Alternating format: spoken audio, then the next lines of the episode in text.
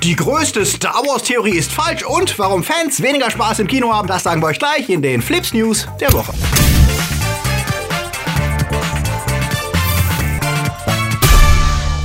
Die Themen der Woche. Cats wird gepatcht, Mandalorian geht weiter, Sonic goes Yoda, Jumanji knallt, Sonys neuer Controller, Neues von den Streaming Wars und Episode 8 Regisseur legt nach. Flips wird im Dezember unterstützt von unseren Flips Guardians. Daniel Brück, Srasot, Heimlicher Punkt Official, Nanoska, Dark System, Sterntor 1, Alter I und Wir, Tony Barth, Derby, Anja Scholz, Akoya, Daniel Schuh, Der Twaslöper, JFK Faker, T-Unit CB, Silko Pillasch, Luca Kamens und Sepp Kerschbaumer. Ein großer Dank geht auch an unsere Flips Junior Guardians. Vielen Dank für euren Support. Wenn dir unsere News gefallen, drück auf den Abo-Knopf und für News unter der Woche folg uns auf Twitter, Facebook und Instagram. Baby Yoda begeistert die Fans und wirklich jeder weiß mittlerweile, dass er existiert. Das macht sich der Sonic-Film scheinbar zunutze und präsentierte diese Woche Baby Sonic. Im neuen japanischen Trailer des Films, der ja nach der CGI-Überarbeitung bei den Fans positives Feedback bekam, geht es noch nostalgischer zu, mit Szenen, die direkt an frühe Spiele erinnern und uns einen kleinen Sonic zeigen. Ob der dem grünen Machtwichtel allerdings den Niedlichkeitsrang ablaufen kann,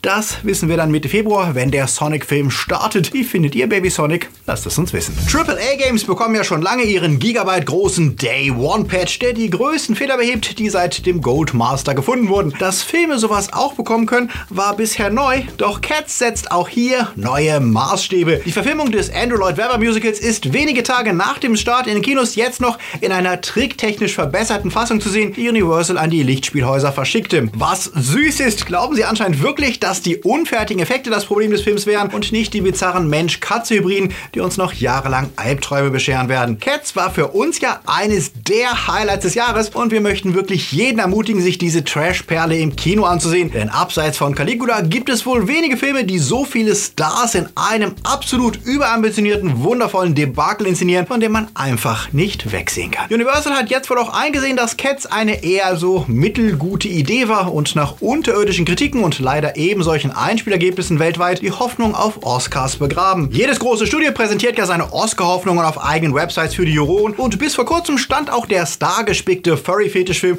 noch auf der von Universal, inklusive der Chance, den Film im Stream oder Sondervorführung zu sehen. Die Filme Us bzw. Wir, 1917, Queen und Slim, How to Train Your Dragon 3, Cats 2, Abominable sind dort immer noch zu finden, doch Cats ist verschwunden. Die einzige Hoffnung, die jetzt noch bleibt, ist wohl, dass der einzige neue Song des Films immerhin einen Golden Globe abräumt. Die Preise, die dieses Jahr mal wieder von Ricky Gervais moderiert werden, sind ja bekannt dafür, dass dort auch mal zweifelhafte Streifen gewinnen, wenn sich die geriatrische Pressejury irgendwie überzeugen lässt. Wir wären ja dafür, bei den Oscars einfach die neue Kategorie Bester, schlechtester Film des Jahres einzuführen, der die Filme auszeichnet, die einfach wirklich Spaß machen, obwohl sie definitiv nicht gut sind. Also quasi eine Zusammenlegung der goldenen Himbeere mit den Oscars. Da hätte Cats dann beste Chancen. Dass man im Kino richtig Kasse machen kann, ohne ein ganz großes Franchise und nur mit solider Unterhaltung, das zeigt derzeit Jumanji The Next Level. Der familienfreundliche Reboot des 90s-Klassikers kann auch in der zweiten Runde überzeugen und spielte mit Dwayne Johnson, Karen Gillan, Jack Black und Kevin Hart schon souveräne 325 Millionen weltweit ein, bei einem Budget von ca. 130 Millionen. Im Vergleich, Star Wars Episode 9 hat mutmaßlich zwischen 250 und 300 Millionen gekostet, dürfte also inklusive Marketingkosten erst ab um die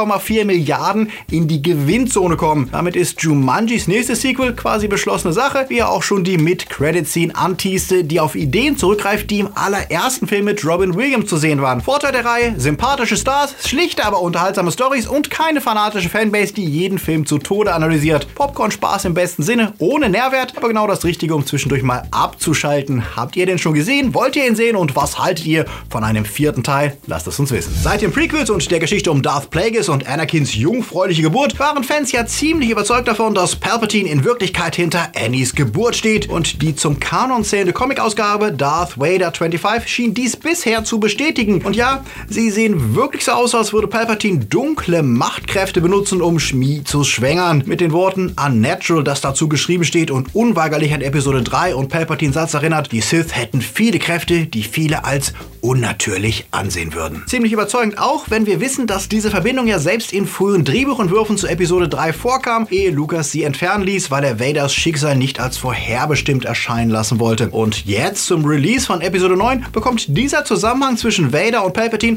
natürlich neuen Zündstoff, wenn wir an die Enthüllungen denken, die dort vorkommen, die ziemlich eklig wären, über die wir jetzt aber nicht weiter reden wollen. Doch Matt Martin, der damals an den Comics mitarbeitete und der Lucasfilm Story Group angehört, sah sich diese Woche genötigt, Entwarnung zu geben. Die Szene im Comic sei ja nie als Bestätigung der Palpatine ist Vaders Erzeugertheorie gemeint gewesen, denn sonst hätte er es entfernen lassen. Es sollte nur eine Befürchtung illustrieren, die Vader habe. So, so. Diese Richtigstellung kann man natürlich glauben, genauso wie man glauben kann, dass Palpatine seit Episode 7 für die Trilogie eingeplant war und dass alles, was in Episode 9 passiert, auf einem Masterplan basiert. Oder wir denken uns, das Ganze ist mal wieder Redconning und Erklärung im Stile von Rogue One oder Solo, denn der Star Wars Kanon kommt einem ja gerne mal wie ein Haus vor, bei dem es durchs Dach tropft und bei dem immer gerade wieder da ein Töpfchen hingestellt wird, wo es gerade am sichtbarsten nass wird. Was denkt ihr darüber? Sagt es uns. Star Wars, der Aufstieg Skywalkers, geht in die zweite Runde und hat das entscheidende zweite Wochenende im Griff. Weltweit hat der Film schon jetzt 550 Millionen eingespielt und läuft damit ähnlich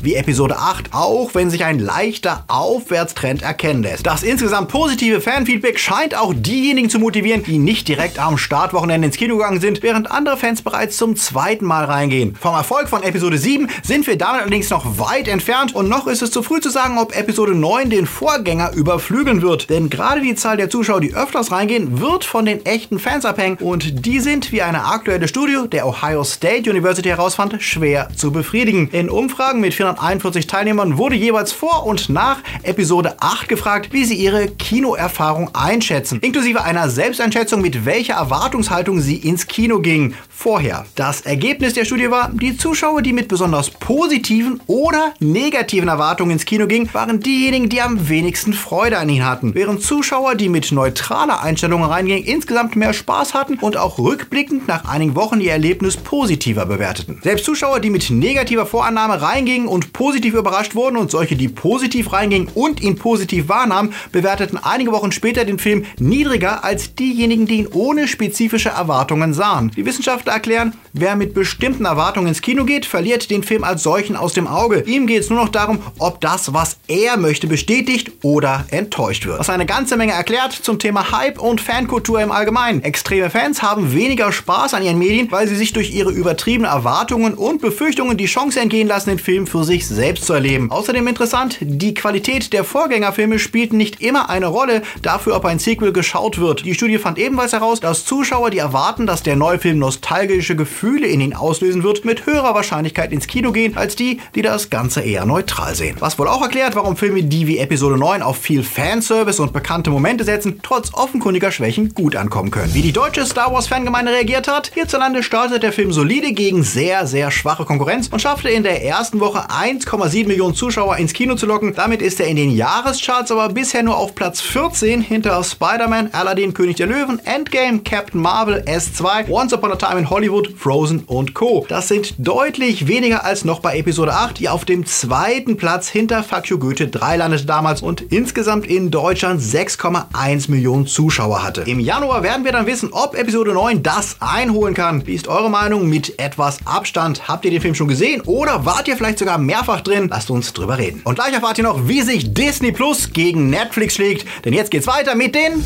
Serien. Auch bei Serien bleiben wir noch kurz bei Star Wars, denn The Mandalorian erlebte auf Disney Plus diese Woche sein Staffelfinale und erholte sich bei der Kritik und den Zuschauern von kleineren Durchhängern in der Staffelmitte. Die Serie ist damit wohl das erfolgreichste, was Disney Star Wars bisher hervorgebracht hat, mit positivem Feedback von Kritikern wie Zuschauern. Und auch wenn wir nicht spoilern werden, bis auf die Existenz der Figur, die alle Baby Yoda nennen, von der aber mittlerweile eh jeder weiß, das Season-Finale von Mandalorian macht den Weg frei für eine epischere zweite Staffel und wirft genug Fragen auf, die den Boba Fett Cosplayer im nächsten Jahr busy halten werden. Die zweite Staffel ist schon kräftig in Produktion, wie John Favreau bestätigte, und legt die Messlatte hoch für die kommenden Disney Plus Star Wars Serien. Erwartet wird, dass es im Herbst weitergeht und dann werden werden auch die deutschen Zuschauer live dabei sein, die derzeit noch warten müssen, bis Disney Plus Ende März auch hierzulande endlich startet. Auch wenn Episode 9 also gemischtes Feedback bekommt, für Disney sieht die Star Wars Zukunft derzeit gut aus und das Einzige, was sie wohl wirklich bedauern, ist, dass sie sich das Merchandise-Geschäft mit Baby Yoda-Figuren haben entgehen lassen, was vermutlich alleine im Weihnachtsgeschäft in den USA 2,7 Millionen gebracht hätte. Vor dem Frühjahr wird das Merch jetzt wohl nicht bereit sein, aber immerhin können deutsche Fans dann passend zum Serienstart hier zuschlagen